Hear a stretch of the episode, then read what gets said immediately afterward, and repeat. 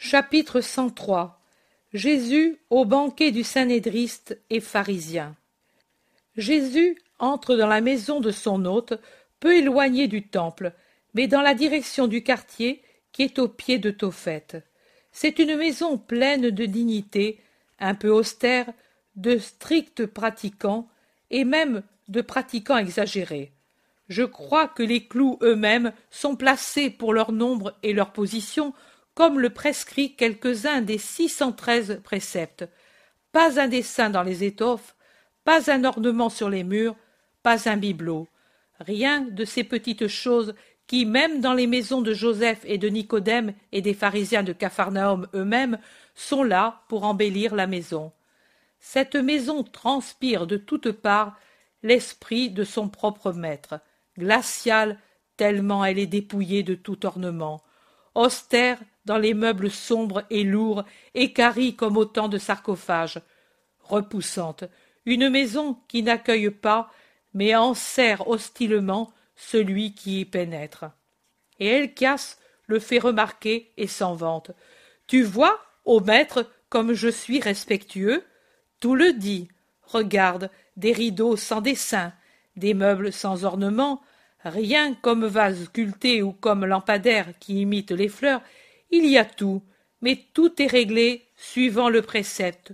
Tu ne te feras pas de sculpture ni de représentation de ce qui est là-haut au ciel, ni en bas sur la terre, ou dans les eaux au-dessous de la terre. Ainsi en est-il dans ma maison comme dans mes vêtements et ceux de ma maison. Moi, par exemple, je n'approuve pas en ton disciple, l'Iscariote, ces travaux sur le vêtement ou sur le manteau. Tu me diras, il y en a beaucoup qui en portent. Tu diras, ce n'est qu'une grecque. Bon, mais avec ses angles, avec ses formes, cela rappelle trop les signes de l'Égypte. Horreur, chiffres démoniaques, signes de nécromancie, sigles de Belzébuth. Cela ne te fait pas honneur, au Judas de Simon, de les porter, ni à toi, maître, de le lui permettre. Judas répond par un petit rire sarcastique. Jésus répond humblement Plus que les signes des vêtements, je veille à ce qu'il n'y ait pas de signes d'horreur dans les cœurs. Mais je vais prier, et même je prie dès maintenant mon disciple de porter des habits moins ornés pour ne scandaliser personne. Judas a un bon mouvement. Vraiment, mon maître m'a dit plusieurs fois qu'il aurait préféré plus de simplicité dans mes vêtements mais moi, j'ai fait ce que je voulais, parce qu'il me plaît d'être habillé ainsi. C'est mal, très mal, qu'un Galiléen fasse la leçon à un juif, c'est très mal pour toi qui étais du temple. Oh. Elchias se montre tout à fait scandalisé, et ses amis font chorus. Judas est déjà là d'être bon, et il réplique. Oh. Alors il y aurait tant de choses pompeuses à enlever, même pour vous, du Sanhédrin. S'il vous fallait enlever tous les dessins mis pour couvrir la physionomie de vos âmes, vous feriez bien triste figure. Comment parles-tu? Comme quelqu'un qui vous connaît. Maître, mais tu l'entends? J'entends, et je dis qu'il faut de l'humilité de part et d'autre, et dans les deux la vérité et une compassion réciproque. Dieu seul est parfait.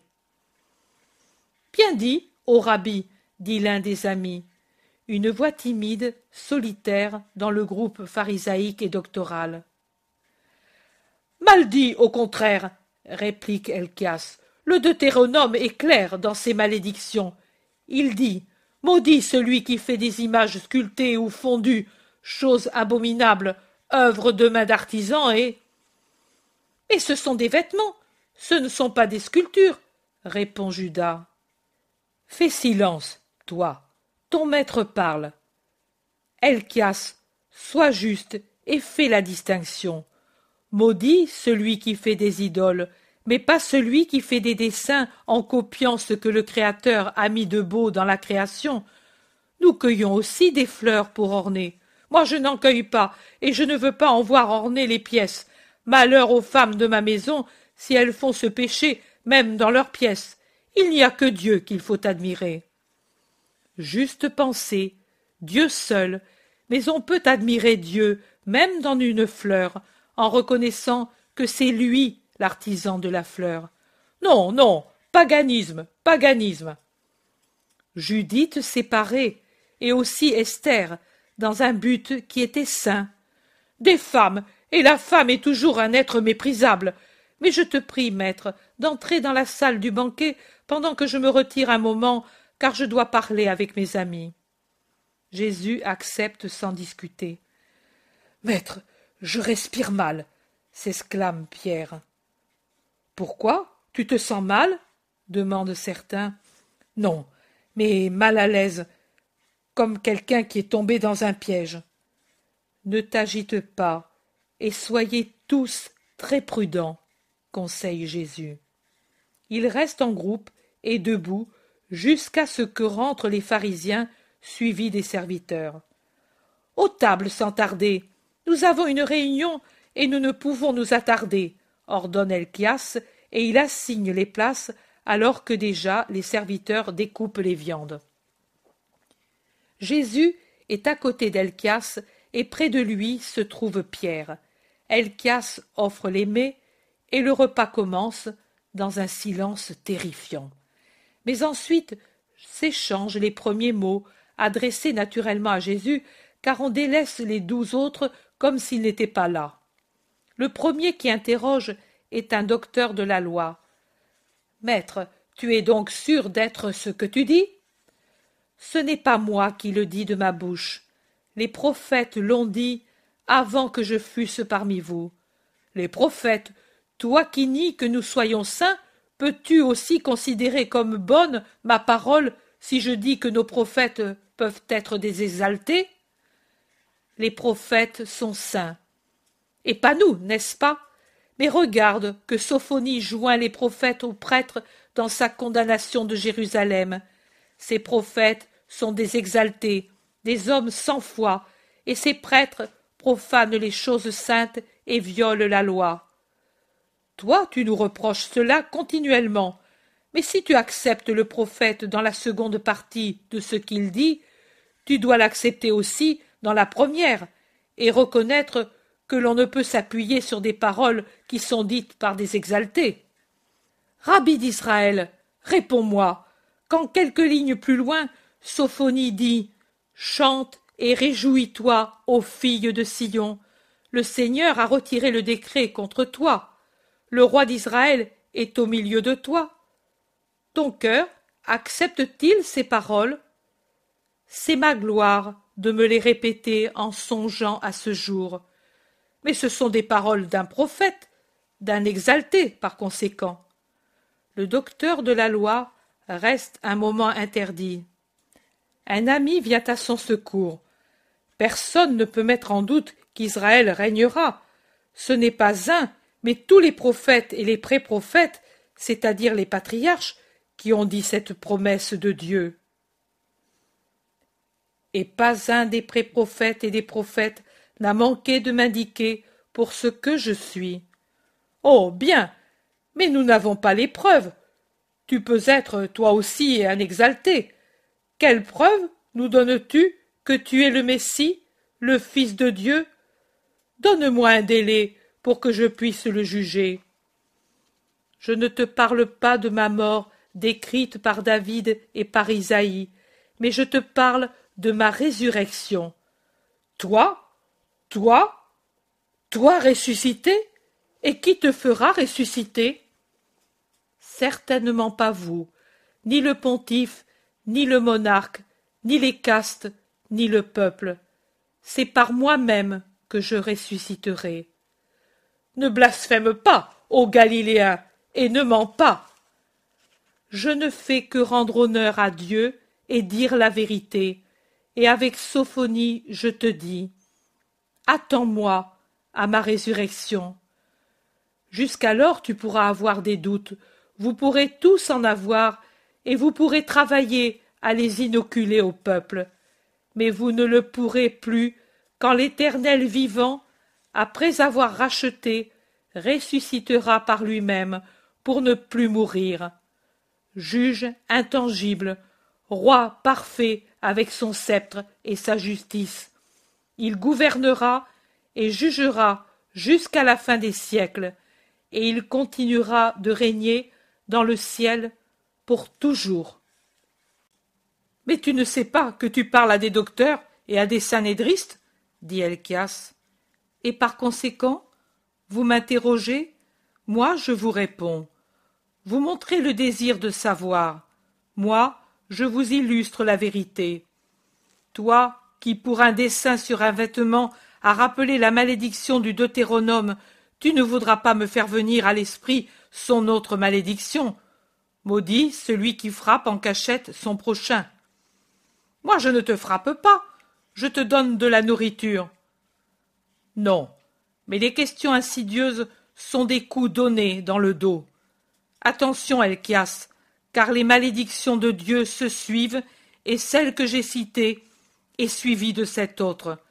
Maudit celui qui accepte des cadeaux pour condamner à mort un innocent. En ce cas, les cadeaux, c'est toi qui les acceptes, toi, mon hôte. Moi, je ne te condamne pas, pas même les coupables s'ils se sont convertis. Tu n'es pas juste, alors. Non, il est juste, car il compte que le repentir mérite le pardon, et c'est pour cela qu'il ne condamne pas, dit cet homme qui, dans l'atrium de la maison, a déjà approuvé Jésus. Tais-toi donc, Daniel, tu veux en savoir plus que nous, ou bien tu es séduit par quelqu'un sur qui il y a encore beaucoup à décider, et qui ne fait rien pour nous aider à décider en sa faveur, dit un docteur. Je sais que vous êtes les sages, et moi un simple juif qui ne sait même pas pourquoi vous me voulez si souvent parmi vous. Mais parce que tu es un parent, c'est facile à comprendre, et moi, je veux que soient saints et sages ceux qui entrent dans ma parenté.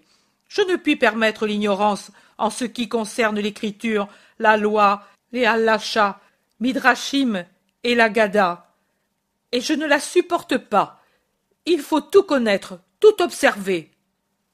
Et je te suis reconnaissant pour tant de soins. Mais moi, simple cultivateur, devenu indignement ton parent, je ne me suis préoccupé de connaître l'écriture et les prophètes que pour avoir du réconfort dans ma vie. Et avec la simplicité de quelqu'un qui n'est pas savant, je t'avoue que je reconnais dans le rabbi, le Messie précédé de son précurseur, qui nous l'a indiqué. Et Jean, tu ne peux le nier, était possédé par l'Esprit de Dieu. Un silence. Nier que le Baptiste fût infaillible, ils ne le veulent pas. Le reconnaître infaillible non plus. Et alors un autre dit Allons, disons que le précurseur est le précurseur de cet ange que Dieu envoie pour préparer la voie au Christ, et admettons que dans le Galiléen il y a une sainteté suffisante pour juger que c'est lui cet ange. Après lui viendra le temps du Messie. Est-ce que ma pensée ne vous paraît pas conciliante pour tous? L'acceptes-tu, Elchias? Et vous, mes amis? Et toi, Nazaréen? Non, non, non. Les trois noms sont pleins d'assurance. Comment? Pourquoi n'approuvez-vous pas Se tait, ses amis se taisent. Seul Jésus sincère répond Parce que je ne puis approuver une erreur. Je suis plus qu'un ange. L'ange, c'était le Baptiste, précurseur du Christ. Et le Christ, c'est moi. Un silence glacial, prolongé. Elchias, le coude appuyé sur le lit de table, la joue appuyée à la main, réfléchi, dur, fermé, comme tous ceux de sa maison. Jésus se tourne et le regarde, et puis il dit Elchias, Elchias, ne confonds pas la loi et les prophètes avec des bagatelles. Je vois que tu as lu ma pensée, mais tu ne peux nier que tu as péché en transgressant le précepte. Comme toi, et par ruse par conséquent, en faisant une faute plus grande, tu as transgressé le devoir de l'hospitalité, et tu l'as fait avec la volonté de le faire. Tu m'as distrait, et puis tu m'as envoyé ici, pendant que tu te purifiais avec tes amis, et, à ton retour, tu nous as prié d'être expéditif à cause d'une réunion que tu avais. et pour cela, pour pouvoir me dire Tu as péché. Tu pouvais me rappeler mon devoir de te donner de quoi te purifier. Il y a tant de choses que je pourrais te rappeler, mais cela ne servirait qu'à te rendre plus intransigeant et plus hostile. Non, dis-les, dis-les. Nous voulons t'écouter et. et m'accuser auprès du prince des prêtres. C'est pour cela que je t'ai rappelé la dernière et l'avant-dernière malédiction.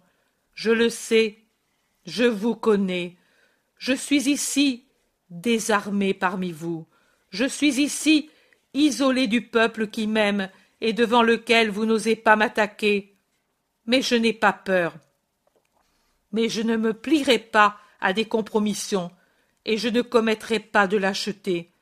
Et je vous dis votre péché, et celui de toute votre caste, et le vôtre, ô pharisiens, faux purs observateurs de la loi, ô docteurs, faux sages qui confondez et mélangez volontairement le vrai et le faux bien, qui imposez aux autres et exigez d'eux la perfection jusque dans les choses extérieures, et de vous n'exigez rien. Vous me reprochez, d'accord avec votre hôte et le mien, de ne pas m'être lavé avant le déjeuner. Vous savez que je viens du temple auquel on ne peut accéder qu'après s'être purifié des impuretés de la poussière et de la route. Voulez-vous alors avouer que le lieu saint est contamination? Nous nous sommes purifiés avant d'être allés à table. Et à nous, on nous a imposé. Allez-y, attendez. Et ensuite, aux tables sans tarder. Entre tes murs vierges de dessin, il y avait donc un dessin, celui de me tromper. Quelle main l'a écrit sur les murs le motif d'une accusation possible Ton esprit ou une autre puissance qui le conduit et que tu écoutes Eh bien, écoutez tous. Jésus se dresse debout et tenant ses mains appuyées sur le bord de la table, il commence ses invectives. Vous autres pharisiens, vous lavez l'extérieur de la coupe et du plat, et vous vous lavez les mains et les pieds, comme si le plat et la coupe, les mains et les pieds devaient entrer dans votre esprit que vous aimez proclamer pur et parfait. Mais ce n'est pas vous, mais Dieu qui doit le proclamer. Eh bien, sachez ce que Dieu pense de votre esprit. Lui pense qu'il est rempli de mensonges, de souillures et de violence. Il est plein de méchanceté, et rien de ce qui vient de l'extérieur ne peut corrompre ce qui est déjà corruption.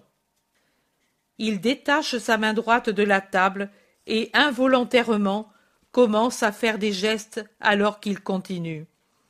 Mais celui qui a fait votre esprit comme il a fait votre corps, ne peut-il pas exiger, au moins dans une égale mesure, pour l'intérieur, le respect que vous avez pour l'extérieur? Ô sot qui changez les deux valeurs et en intervertissez l'importance. Mais est-ce que le Très-Haut ne voudra pas pour l'esprit un soin plus grand, lui qui l'a fait à sa ressemblance et qui par la corruption perd la vie éternelle, que pour la main ou le pied, dont la saleté peut être lavée facilement, et qui, même s'il restait sale, n'aurait pas d'influence sur la pureté intérieure? Et est-ce que Dieu peut se préoccuper de la propreté d'une coupe ou d'un plateau, alors que ce sont des choses sans âme et qui ne peuvent avoir de l'influence sur votre âme? Je lis ta pensée, Simon Boetos. Non, elle ne s'impose pas. Ce n'est pas par souci de santé, pour protéger la chair, la vie, que vous prenez ces soins, que vous pratiquez ces purifications le péché charnel, et aussi les péchés de gourmandise, d'intempérance, de luxure, sont plus nuisibles à la chair qu'un peu de poussière sur les mains ou sur un plat. Et pourtant, vous les pratiquez sans vous préoccuper de protéger votre existence et de sauvegarder votre famille. Et vous faites des péchés de plusieurs espèces, car outre la contamination de l'esprit et de votre corps, le gaspillage de substances, le manque de respect pour les vôtres, Vous offensez le Seigneur par la profanation de votre corps, temple de votre esprit, où devrait se trouver le trône de l'Esprit Saint. Et vous offensez aussi le Seigneur par le péché que vous faites, en estimant qu'il vous revient de vous protéger des maladies qui viendraient d'un peu de poussière, comme si Dieu ne pouvait intervenir pour vous protéger des maux physiques si vous recourez à lui avec un esprit pur. Mais celui qui a créé l'intérieur, n'a-t-il pas peut-être créé l'extérieur et réciproquement? Et n'est-ce pas l'intérieur qui est le plus noble et qui porte davantage l'empreinte de la divine ressemblance? Faites alors des œuvres qui soient dignes de Dieu, et non pas des mesquineries qui ne s'élèvent pas au-dessus de la poussière pour laquelle et de laquelle elles sont faites, de la pauvre poussière qu'est l'homme, considéré comme créature animale, fange qui a reçu une forme et qui redevient poussière que disperse le vent des siècles. Faites des œuvres qui demeurent, qui soient des œuvres royales et saintes, des œuvres couronnées par la divine bénédiction. Faites des œuvres de charité, et faites l'aumône, soyez honnêtes, soyez purs dans vos œuvres et dans vos intentions, et sans recourir à l'eau des ablutions, tout sera pur en vous. Mais que croyez-vous? Que vous êtes en règle parce que vous payez les dîmes sur les épices? Non. Malheur à vous, ô pharisiens, qui payez les dîmes de la menthe et de la rue, de la moutarde et du cumin, du fenouil et des autres herbes, et qui négligez ensuite la justice et l'amour de Dieu. Payer les dîmes est un devoir, et il faut le faire, mais il y a des devoirs plus élevés, et aussi il faut les accomplir.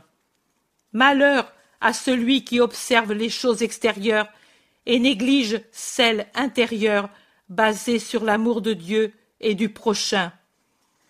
Malheur à vous, pharisiens, qui aimez les premières places dans les synagogues et dans les assemblées, et qui aimez à être honorés sur les places publiques, et qui ne pensez pas à faire des œuvres qui vous donnent une place au ciel, et qui vous mérite le respect des anges. Vous êtes semblables à des tombeaux cachés qui passent inaperçus pour celui qui les frôle et n'en éprouve pas de dégoût, mais qui serait dégoûté s'il pouvait voir ce qu'il renferme. Dieu pourtant voit les choses les plus secrètes et ne se trompe pas quand il vous juge. Il est interrompu par un docteur de la loi qui lui aussi se lève pour le contredire. Maître, en parlant ainsi, tu nous offenses nous aussi, et cela ne te convient pas, parce que nous ensuite nous devons te juger. Non, pas vous. Vous ne pouvez pas me juger. Vous êtes ceux qu'on juge, et non pas ceux qui jugent. Et celui qui vous juge, c'est Dieu. Vous pouvez parler, et mettre des sons avec vos lèvres, mais même la voix la plus puissante n'arrive pas aux cieux et ne parcourt pas toute la terre. Après un peu d'espace, c'est le silence, et après un peu de temps, c'est l'oubli.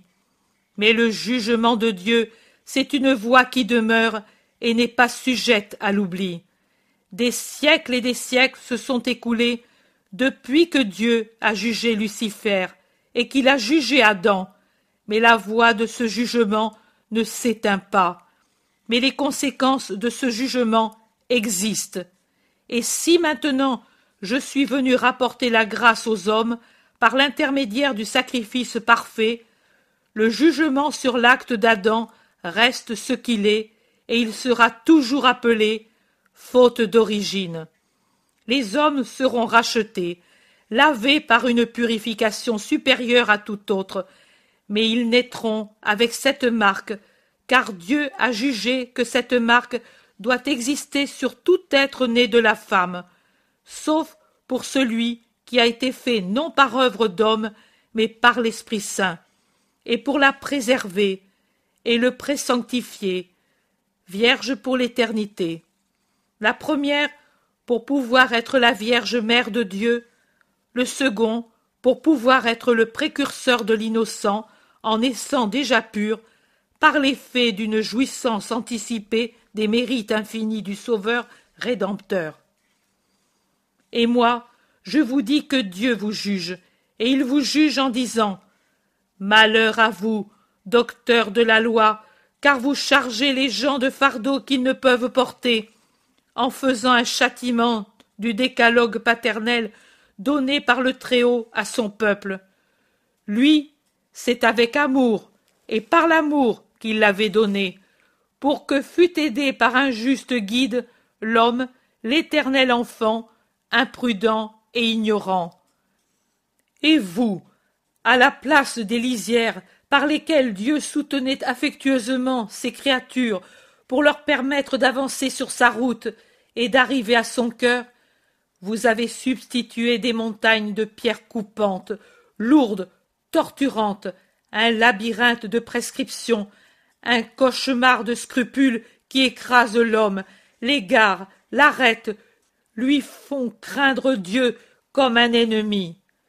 Vous semez d'obstacles la marche des cœurs vers Dieu, vous séparez le Père de ses fils, vous niez, par vos surcharges, cette douce, bénie, véritable paternité. Mais vous, de votre côté, ces fardeaux que vous imposez aux autres, vous ne les touchez pas, pas même du bout des doigts. Vous vous croyez justifié seulement pour les avoir imposés. Mais, ô sot, vous ne savez pas que vous serez jugé sur ce que vous avez jugé être nécessaire pour se sauver Vous ne savez pas que Dieu vous dira Vous disiez que votre parole était sacrée, qu'elle était juste. Eh bien, moi aussi, je la considère comme telle. Et puisque vous l'avez imposée à tous, et que vous avez jugé vos frères sur la façon dont ils l'ont accueillie et pratiquée, voilà que moi, je vous juge sur votre parole, et puisque vous n'avez pas fait ce que vous avez dit de faire, soyez condamnés. Malheur à vous, qui élevez des tombeaux aux prophètes que vos pères ont tués. Et quoi? Vous croyez diminuer avec cela la grandeur de la faute de vos pères? De la supprimer aux yeux de la postérité? Non, au contraire, vous témoignez que vos pères ont fait ces œuvres, non seulement cela, mais les approuver, tout disposé à les imiter, en élevant ensuite un tombeau aux prophètes persécutés, pour pouvoir dire Nous, nous l'avons honoré. Hypocrite, c'est pour cela que la sagesse de Dieu a dit Je leur enverrai des prophètes et des apôtres, et eux en tueront certains et persécuteront les autres, pour que l'on puisse demander à cette génération le sang de tous les prophètes qui a été répandu depuis la création du monde, et par la suite, depuis le sang d'Abel jusqu'au sang de Zacharie, tué entre l'autel et le sanctuaire. Oui, en vérité, en vérité, je vous dis que de tout ce sang des saints, il en sera demandé compte à cette génération qui ne sait reconnaître Dieu là où il est, et persécute le juste, et lui perce le cœur, parce que le juste est une confrontation vivante avec leur injustice. Malheur à vous, docteurs de la loi, qui vous vous êtes emparé de la clé de la science et avez fermé son temple pour éviter d'y entrer et d'être jugé par elle, et qui n'avez pas permis aux autres d'y entrer. En effet, vous savez que si le peuple était instruit de la vraie science, c'est-à-dire de la science sainte, il pourrait vous juger. Et alors, vous préférez qu'il soit ignorant pour qu'il ne vous juge pas. Et vous me haïssez parce que je suis la parole de sagesse, et vous voudriez m'enfermer avant le temps dans une prison, dans un tombeau, pour que je ne parle plus. Mais je parlerai tant qu'il plaira à mon Père que je parle, et ensuite ce seront mes œuvres qui parleront plus encore que mes paroles, et ils parleront mes mérites plus encore que les œuvres, et le monde sera instruit, et il saura et il vous jugera, le premier jugement sur vous. et puis viendra le second, le jugement particulier pour chacun de vous à sa mort, et enfin le dernier, l'universel. Et vous vous souviendrez de ce jour, de ces jours, et vous, vous seul, connaîtrez le Dieu terrible que vous vous êtes efforcé d'agiter comme une vision de cauchemar devant les esprits des simples, alors que vous, à l'intérieur de votre tombeau, vous vous êtes moqué de lui et du premier principal commandement, celui de l'amour, le dernier donné sur le Sinaï que vous n'avez pas respecté et auquel vous n'avez pas obéi.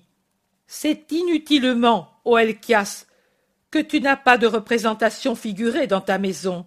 C'est inutilement, ô vous tous, que vous n'avez pas d'objet sculpté dans vos maisons. C'est à l'intérieur du cœur que vous avez l'idole, plusieurs idoles, celle de vous croire des dieux, celle de vos concupiscences. Venez, vous autres, partons. Et, en se faisant précéder par les douze, il sort le dernier. Un silence. Puis ceux qui sont restés poussent un grand cri en disant tous ensemble Il faut le poursuivre, le prendre en défaut, trouver des objets d'accusation, il faut le tuer. Un autre silence, et puis deux s'en vont dégoûtés par la haine et les propos des pharisiens. L'un est le parent d'Elchias, et l'autre celui qui, par deux fois, a défendu le maître. Alors que ceux qui sont restés se demandent Et comment Un autre silence. Puis, avec un éclat de rire éraillé, Elchias dit Il faut travailler Judas de Simon. Bon, c'est une bonne idée, mais tu l'as offensé. Moi j'y pense, dit celui que Jésus a appelé Simon Bethos. Moi et Éléazar d'Alna, nous allons le circonvenir. Un peu de promesses, un peu de peur, beaucoup d'argent. Non, pas beaucoup, des promesses, des promesses, de beaucoup d'argent. Et puis Quoi? Et puis? Et puis tout terminé que lui donnerons-nous? Mais rien, la mort. Ainsi il ne parlera plus, dit lentement et cruellement Elchias. Ouh. La mort? Tu en as horreur? Mais allons. Si nous tuons le Nazaréen qui est injuste, nous pourrons tuer aussi l'Iscariote qui est un pécheur. Il y a des hésitations. Mais Elchias, se levant, dit nous demanderons conseil aussi à Anna, et vous verrez qu'il dira que l'idée est bonne, et vous y viendrez vous aussi. Oh, vous y viendrez. Ils sortent tous derrière leur hôte, qui s'en va en disant Vous y viendrez, vous y viendrez. Chapitre 104 À Béthanie. Le crépuscule rougit le ciel quand Jésus arrive à Béthanie en nage, couvert de poussière, les siens le suivent. Et Jésus et les apôtres sont les seuls qui bravent la fournaise de la route à laquelle donnent peu d'ombre les arbres qui continuent du mont des Oliviers jusqu'aux pentes de Béthanie. L'été fait rage, mais plus encore fait rage la haine. Les champs sont dépouillés et brûlés, fournaise qui exhale des souffles de feu. Mais les âmes des ennemis de Jésus sont encore plus dépouillées. Je ne dis pas d'amour, mais d'honnêteté, de sens moral, même humain, brûlés par la haine. Et il n'y a pour Jésus qu'une maison, qu'un refuge, Béthanie. Là, c'est l'amour, le soulagement, la protection, la fidélité. Le pèlerin persécuté s'y dirige avec son habit blanc, son visage affligé, le pas fatigué de quelqu'un qui ne peut s'arrêter parce que ses ennemis l'aiguillonnent par derrière, le regard résigné de quelqu'un qui déjà contemple la mort que chaque heure, chaque pas rapproche et que déjà il accepte pour obéir à Dieu. La maison, au milieu de son vaste jardin, est toute fermée et muette dans l'attente des heures plus fraîches. Le jardin est vide et muet, et le soleil y règne seul en maître. Thomas, fait un appel de sa voix de baryton. Un rideau se déplace, un visage risque un regard, puis un cri. Le maître. Et les serviteurs accourent dehors, suivis des maîtresses étonnées, qui n'attendaient certainement pas Jésus à cette heure de feu. Rabouni. Monseigneur. Marthe et Marie saluent de loin, déjà courbées, prêtes à se prosterner, ce qu'elles font dès l'ouverture du portail. Jésus n'est plus séparé d'elles. Marthe, Marie, la paix à vous et à votre maison. La paix à toi, maître et seigneur. Mais comment donc à cette heure demandent les sœurs en congédiant les serviteurs pour que Jésus puisse parler librement. Pour me reposer le corps et l'esprit, là où il n'y a pas de haine, dit tristement Jésus, en tendant les mains, comme pour dire Me voulez-vous? Et il s'efforce de sourire, mais c'est un bien triste sourire que dément le regard des yeux douloureux. Ils t'ont fait du mal?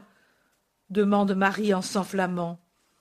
Que t'est-il arrivé demande Marthe, et maternelle, elle ajoute Viens, je te donnerai de quoi te restaurer. Depuis quand marches-tu pour être si fatiguée Depuis l'aube, et je peux dire continuellement, car le court arrêt dans la maison d'Elchias, le saint-nédriste, a été pire qu'un long chemin. Ils t'ont tourmenté? Oui, et d'abord au temple. Mais pourquoi es-tu allé chez ce serpent? demande Marie. Parce que le fait de ne pas y aller aurait servi à justifier sa haine qui m'aurait accusé de mépriser les membres du Sanhédrin. Mais désormais, que j'y aille ou n'y aille pas, la mesure de la haine pharisaïque est comble, et il n'y aura plus de trêve. Nous en sommes là. Reste avec nous, maître. Ici, ils ne te feront pas de mal je manquerai à ma mission. Beaucoup d'âmes attendent leur sauveur. Je dois aller, mais ils t'empêcheront d'aller. Non, ils me persécuteront en me faisant marcher, pour étudier chacun de mes pas, en me faisant parler, pour scruter chaque parole, en me surveillant, comme les limiers suivent leur proie, pour avoir quelque chose qui puisse paraître une faute, et tout servira. Marthe, toujours si réservée, éprouve tant de pitié qu'elle lève la main comme pour une caresse sur la joue amaigrie, mais elle s'arrête en rougissant et elle dit Pardon, tu m'as fait la même peine que me fait notre Lazare. Pardonne-moi, Seigneur, de t'avoir aimé comme un frère souffrant.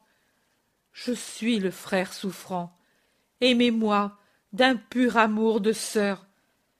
Mais Lazare, que fait-il? Il languit, Seigneur, répond Marie, et elle donne libre cours aux larmes qui déjà lui piquent les yeux avec cet aveu qui se joint à la peine de voir son maître ainsi affligé. Ne pleure pas, Marie, ni pour lui, ni pour moi. Nous faisons la divine volonté. On doit pleurer sur ceux qui ne savent pas faire cette volonté. Marie se penche pour prendre la main de Jésus, et elle baise l'extrémité des doigts.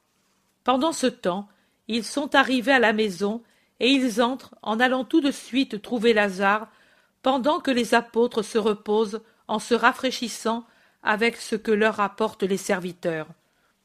Jésus se penche sur Lazare, qui est émacié, de plus en plus émacié, et il l'embrasse en souriant pour soulager la tristesse de son ami. Maître, comme tu m'aimes, tu n'as même pas attendu le soir pour venir à moi par cette chaleur. Mon ami, moi, je jouis de toi, et toi de moi. Le reste n'est rien. C'est vrai, ce n'est rien. Même la souffrance n'est rien pour moi. Maintenant, je sais pourquoi je souffre et ce que je puis avec ma souffrance. Et Lazare sourit d'un sourire intime, spirituel. C'est ainsi, maître, on dirait presque que notre Lazare voit avec plaisir la maladie, et. et un sanglot brise la voix de Marthe qui se tait. Mais oui, dis-le simplement. Et la mort Maître, dis-leur qu'elles doivent m'aider, comme font les Lévites auprès des prêtres. À quoi, mon ami? À consommer le sacrifice. Et pourtant la mort te faisait trembler il y a peu de temps. Tu ne nous aimes donc plus? Tu n'aimes plus le maître Tu ne veux pas le servir lui demande Marie avec plus de force, mais toute pâle de chagrin, et elle caresse la main jaunâtre de son frère. Et c'est toi qui le demandes, justement toi, âme ardente et généreuse, ne suis-je pas ton frère? N'ai-je pas le même sang que toi et les mêmes amours que tu as? Jésus, les âmes, et vous, sœurs aimées Mais depuis Pâques, mon âme a accueilli une grande parole, et j'aime la mort. Seigneur, je te l'offre pour tes intentions mêmes. Tu ne me demandes donc plus la guérison? Non, Rabouni, je te demande ta bénédiction pour savoir souffrir et mourir, et si ce n'est pas trop demandé, et racheter, c'est toi qui l'as dit. Je l'ai dit, et je te bénis pour te donner toute force, et il lui impose les mains, et puis l'embrasse. Nous resterons ensemble, et tu m'instruiras. Pas maintenant, Lazare, je ne reste pas, je suis venu pour quelques heures, je partirai à la nuit. Mais pourquoi? demandent les trois déçus. Parce que je ne puis rester. Je reviendrai en automne, et alors je resterai longtemps, et j'agirai beaucoup ici, et dans les alentours. Un silence triste, puis Marthe le prie. Alors au moins, repose-toi, prends des forces. Rien ne me réconforte plus que votre amour. Faites reposer mes apôtres, et laissez-moi rester ici avec vous, ainsi, en paix. Marthe sort en pleurant pour revenir avec des tasses de lait froid et des fruits nouveaux. Les apôtres ont déjà mangé, et fatigués, ils dorment. Mon maître, ne veux-tu vraiment pas te reposer? N'insiste pas, Marthe. L'aube ne sera pas encore arrivée, qu'ils me chercheront ici, au Gethsémani, chez Jeanne, dans toute maison hospitalière. Mais à l'aube, je serai déjà loin. Où vas-tu, maître? demande Lazare. Vers Jéricho, mais pas par le chemin ordinaire je fais un détour vers Tekoa, et puis je reviens vers Jéricho. Route pénible en cette saison, murmure Marthe. C'est justement pour cela qu'elle est solitaire. Nous voyagerons de nuit. Les nuits sont claires, même avant le lever de la lune, et l'aube vient si tôt. Et ensuite demande Marie. Et puis, au-delà du Jourdain, et à la hauteur de la Samarie du nord, je passerai le fleuve pour venir de ce côté. Va à Nazareth. Vite. Tu es fatigué, dit Lazare. Auparavant, je dois aller au rivage de la mer. Puis j'irai en Galilée, mais ils me persécuteront même là. Tu auras toujours ta mère pour te réconforter, dit Marthe. Oui, pauvre maman. Maître, Magdala est à toi, tu le sais, lui rappelle Marie. Je le sais, Marie, je connais tout le bien et tout le mal. Ainsi séparés, pour si longtemps, me retrouveras-tu vivant, maître? N'en doute pas, ne pleurez pas, il faut s'habituer même aux séparations, elles sont utiles pour éprouver la force des affections. On comprend mieux les cœurs en les regardant d'un regard spirituel, de loin, quand, n'étant plus séduit par le plaisir humain de la présence de l'aimé, on peut méditer sur son esprit et sur son amour. On comprend davantage le moi de celui qui est loin. Moi, je suis certain qu'en pensant à votre maître, vous le comprendrez mieux, quand vous verrez et contemplerez en paix mes actions et mes affections. Oh maître, mais nous, nous n'avons pas de doute sur toi. Ni moi sur vous. Je le sais, mais vous me connaîtrez davantage. Et je ne vous dis pas de m'aimer, car je connais votre cœur. Je dis seulement Priez pour moi. Les trois pleurent. Jésus est si triste. Comment ne pas pleurer? Que voulez-vous? Dieu avait envoyé l'amour parmi les hommes, mais les hommes y ont substitué la haine. Et la haine divise non seulement les ennemis entre eux, mais elle s'insinue pour séparer les amis. Un long silence. Puis Lazare dit Maître, quitte la Palestine pour quelque temps. Non, ma place est ici pour vivre, évangéliser, mourir. Mais pourtant, tu as pourvu à la sécurité de Jean et de la grecque.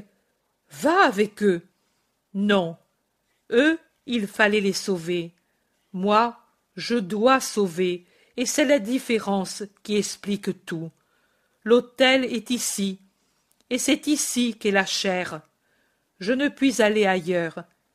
Et du reste, croyez-vous que cela changerait ce qui est décidé? Non, ni sur terre, ni au ciel. Cela obscurcirait seulement la pureté spirituelle de la figure messianique. Je serai le lâche qui se sauve en fuyant. Je dois donner l'exemple à ceux de maintenant et à ceux qui viendront que, dans les choses de Dieu, dans les choses saintes, il ne faut pas être lâche. Tu as raison, maître, soupire Lazare. Et Marthe écartant le rideau, dit Tu as raison. Le soir s'avance. Il n'y a plus de soleil. Marie se met à pleurer avec angoisse, comme si cette parole avait eu le pouvoir de dissoudre sa force morale qui réduisait ses pleurs à des larmes silencieuses. Ce sont des pleurs plus déchirés que ceux dans la maison du pharisien quand elle implorait par ses larmes le pardon du Sauveur. Pourquoi pleures-tu ainsi? Demande Marthe. Parce que tu as dit la vérité, ma sœur. Il n'y a plus de soleil. Le maître s'en va. Il n'y a plus de soleil pour moi, pour nous.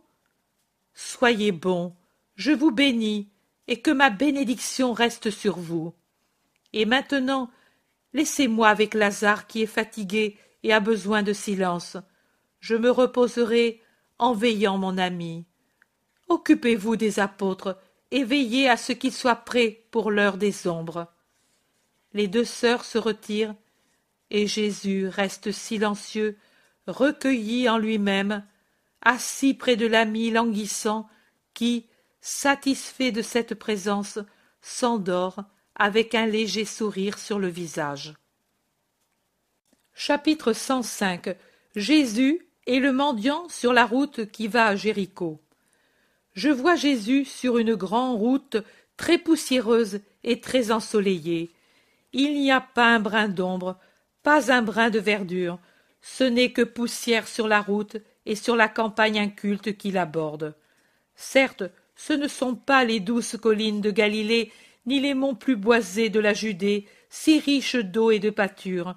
Ici, c'est un terrain qui n'est pas naturellement désertique, mais que l'homme a rendu tel en le laissant inculte.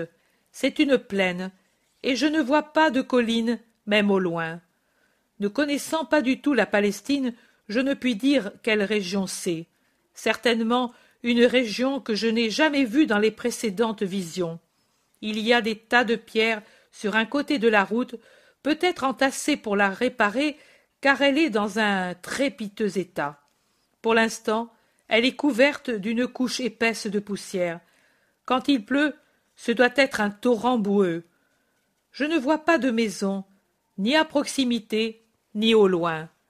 Jésus, comme toujours, marche à quelques mètres en avant des apôtres qui le suivent en groupe, en sueur et fatigués. Pour s'abriter du soleil, ils ont relevé leurs manteaux sur leur tête et ils paraissent une confrérie vêtue d'habits multicolores. Jésus, au contraire, a la tête nue.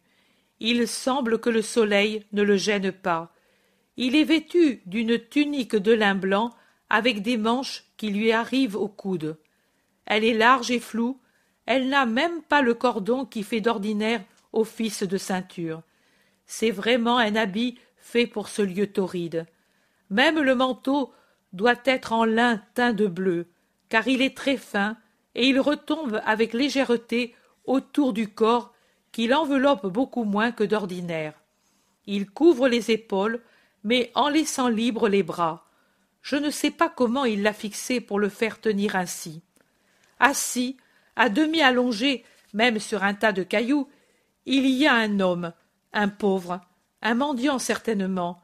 Il est vêtu, si on peut dire, d'une tunique sale et déguenillée qui peut-être a été blanche, mais qui est maintenant couleur de boue. Il a deux misérables sandales éculées, deux semelles à moitié usées, retenues par des bouts de ficelle. Dans les mains, un bâton fait d'une branche d'arbre. Au front, une bande sale, et à la cuisse gauche, entre le genou et la hanche, un autre chiffon sale et ensanglanté. Le malheureux est amaigri, il n'a que la peau et les os, humilié, sale, hirsute, dépeigné. Avant même qu'il implore Jésus, Jésus va à lui. Il s'approche du malheureux et lui demande Qui es-tu? Un pauvre qui demande du pain. Le long de cette route, je vais à Jéricho. La route est longue et la contrée dépeuplée. Je le sais, mais il est plus facile d'avoir du pain et une pièce de monnaie avec les gentils qui passent par cette route qu'avec les juifs de chez qui je viens. Tu viens de la Judée? Oui, de Jérusalem, mais j'ai dû faire un long détour pour passer chez des braves gens des campagnes qui me donnent toujours de l'aide. En ville? Non, il n'y a pas de pitié. Tu as bien dit. Il n'y a pas de pitié. Toi, tu as pitié. Tu es juif? Non, de Nazareth. Autrefois les Nazaréens avaient mauvaise réputation, maintenant il faut dire qu'ils sont meilleurs que ceux de Juda. Même à Jérusalem, il n'y a de bons que ceux qui suivent ce Nazaréen que l'on dit prophète. Le connais-tu? Et toi, est-ce que tu le connais?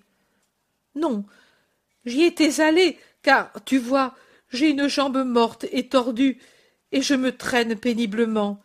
Je ne puis travailler, et je meurs de faim et sous les coups. J'espérais le rencontrer, car on m'a dit qu'il guérit ceux qu'il touche. C'est vrai que je ne suis pas du peuple élu, mais on dit qu'il est bon avec tout le monde. On m'avait dit qu'il était à Jérusalem, pour la fête des semaines. Mais moi, je marche lentement, et on m'a frappé, et j'ai été malade en route. Quand je suis arrivé à Jérusalem, il était parti, parce que, m'a-t-on dit, les Juifs l'ont maltraité lui aussi. Et toi, ils t'ont maltraité Toujours. Seuls les soldats romains me donnent du pain. Et que dit-on à Jérusalem, dans le peuple, de ce Nazaréen? Que c'est le Fils de Dieu, un grand prophète, un saint, un juste. Et toi, qui crois-tu qu'il soit? Moi, je suis, je suis un idolâtre, mais je crois qu'il est le Fils de Dieu. Comment peux-tu le croire si tu ne le connais même pas? Je connais ses œuvres. Seul un Dieu peut être bon et avoir des paroles comme lui en a. Qui te les a dites, ces paroles? D'autres pauvres, des malades guéris, des enfants qui m'apportaient du pain. Les enfants sont bons, et ils ne savent rien des croyants et des idolâtres. Mais d'où es-tu? Dis-le-moi, moi je suis comme les enfants. N'aie pas peur, que seulement tu sois sincère. Je. je suis samaritain.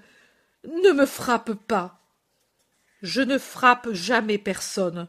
Je ne méprise personne. J'ai pitié de tout le monde.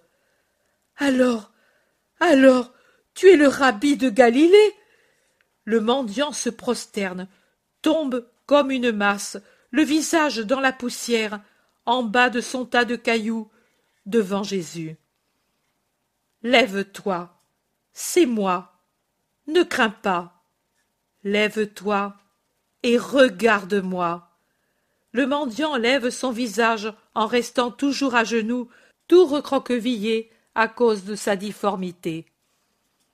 Donnez du pain et à boire à cet homme, commande Jésus aux disciples qui sont survenus. Ces gens qui donnent de l'eau et du pain. Mettez-le assis pour qu'il mange commodément. Mange, frère. Le malheureux pleure. Il ne mange pas.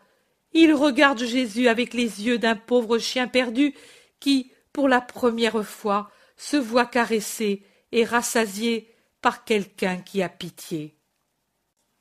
Mange, lui commande Jésus en souriant. Le malheureux mange entre deux sanglots, et les larmes imprègnent son pain. Mais dans ces larmes, il y a aussi un sourire. Il se rassure tout doucement. Qui t'a fait cette blessure?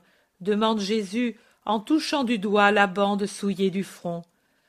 C'est un riche pharisien qui m'a renversé exprès avec son char. Je m'étais mis à un carrefour pour demander du pain. Il a envoyé sur moi ses chevaux si vite que je n'ai pas pu m'écarter. J'ai failli en mourir. J'ai encore un trou dans la tête et il en sort du pu. Et là, qui t'a frappé? Je m'étais approché de la maison d'un Sadducéen où il y avait un banquet pour demander les restes des tables après que les chiens en avaient pris le meilleur. Il me vit et lança les chiens contre moi. L'un d'eux m'a déchiré la cuisse. Et cette grande cicatrice qui t'a estropié la main C'est un coup de bâton qui m'a été donné par un scribe il y a trois ans. Il reconnut que j'étais samaritain, et il me frappa en me brisant les doigts. Ainsi, je ne peux pas travailler, ma main droite estropiée, une jambe morte. Comment puis-je gagner ma vie? Mais pourquoi sors-tu de la Samarie? Le besoin est une vilaine chose, maître. Nous sommes beaucoup de malheureux, et il n'y a pas de pain pour tous. Si tu m'aidais. Que veux-tu que je te fasse? Guérir pour travailler. Crois-tu que je puisse le faire? Oui, je le crois, car tu es le Fils de Dieu. Tu crois cela? Je le crois. Toi, Samaritain, tu le crois? Pourquoi? Pourquoi? Je ne le sais pas. Je sais que je crois en toi et en celui qui t'a envoyé. Maintenant que tu es venu, il n'y a plus de différence d'adoration. Il suffit de t'adorer pour adorer ton Père, Seigneur éternel. Là où tu es, là est le Père. Amis, entendez-vous Jésus se tourne vers les disciples. Cet homme parle par la vertu de l'Esprit Saint, qui lui éclaire la vérité. Et lui, en vérité, est supérieur aux scribes et aux pharisiens, aux sadducéens cruels, à tous ces idolâtres qui se disent mensongèrement les fils de la loi. La loi dit qu'après Dieu, il faut aimer le prochain. Et ces gens, au prochain qui souffre et demande du pain, donnent des coups. Contre le prochain qui supplie, ils lancent des chevaux et des chiens. Contre le prochain qui s'abaisse plus bas que les chiens du riche, ils lancent les chiens eux-mêmes pour le rendre plus malheureux encore que l'infirmité ne le faisait. Méprisants, cruels, hypocrites, ils ne veulent pas que Dieu soit connu et aimé. S'ils le voulaient, ils le feraient connaître à travers leurs œuvres, comme celui-ci l'a dit. Ce sont les œuvres, et non les pratiques, qui font voir Dieu vivant dans le cœur des hommes et qui mènent les hommes à Dieu. Et, ô Judas, toi qui me reproches d'être imprudent, je ne devrais pas, je ne devrais pas les frapper par mes reproches Me taire, faire semblant que je les approuve Ce serait approuver leur conduite.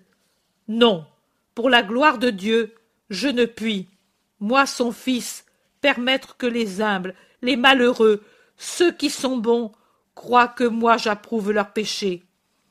Je suis venu pour faire des gentils des fils de Dieu, mais je ne puis le faire si eux voient que les fils de la loi, ils se disent tels, mais ce sont des bâtards, pratiquent un paganisme plus coupable que le leur. En effet, ces Hébreux ont connu la loi de Dieu, et maintenant ils crachent dessus comme des animaux immondes, le dégorgement de leur passion satisfaite.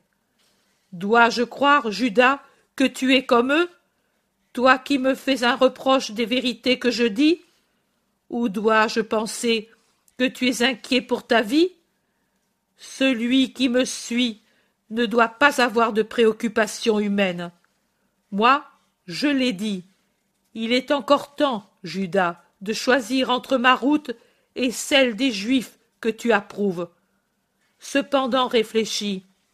La mienne mène à Dieu, l'autre à l'ennemi de Dieu. Réfléchis et décide, mais sois franc. Et toi, ami, lève-toi et marche, enlève ces bandes, retourne chez toi. Tu es guéri à cause de ta foi. Le mendiant le regarde étonné. Il n'ose pas essayer d'allonger la main. Puis il essaye. Elle est intacte, redevenue identique à la main gauche. Il laisse de côté le bâton, appuie les mains sur le tas de pierres et fait un effort. Il se lève, il se tient debout. La paralysie qui déformait la jambe est guérie. Il remue la jambe, la plie. Il fait un pas, deux, trois. Il marche. Il regarde Jésus en poussant un cri et en pleurant de joie. Il enlève la bande de sa tête. Il se tâte du côté de l'occiput où se trouvait le trou infecté. Plus rien. Tout est guéri. Il arrache de la hanche le chiffon taché de sang. La peau est intacte. Maître, maître et mon Dieu, crie-t-il, en levant les bras et en se jetant ensuite à genoux pour baiser les pieds de Jésus. Va à ta maison maintenant, et crois toujours dans le Seigneur. Et que dois-je faire, mon maître et mon Dieu, si ce n'est te suivre, toi qui es saint et bon? Ne me repousse pas, maître. Va en Samarie, et parle de Jésus de Nazareth. L'heure de la rédemption est proche. Sois mon disciple auprès de tes frères. Va en paix. Jésus le bénit, et puis ils se séparent. L'homme guéri s'en va agilement vers le nord, en se retournant de temps à autre pour regarder encore. Jésus, avec les apôtres, quitte la route, et il pénètre dans des champs incultes vers l'Orient par un sentier qui coupe la grande route et qui ne s'élargit que beaucoup plus loin. Peut-être la route de Jéricho, je ne sais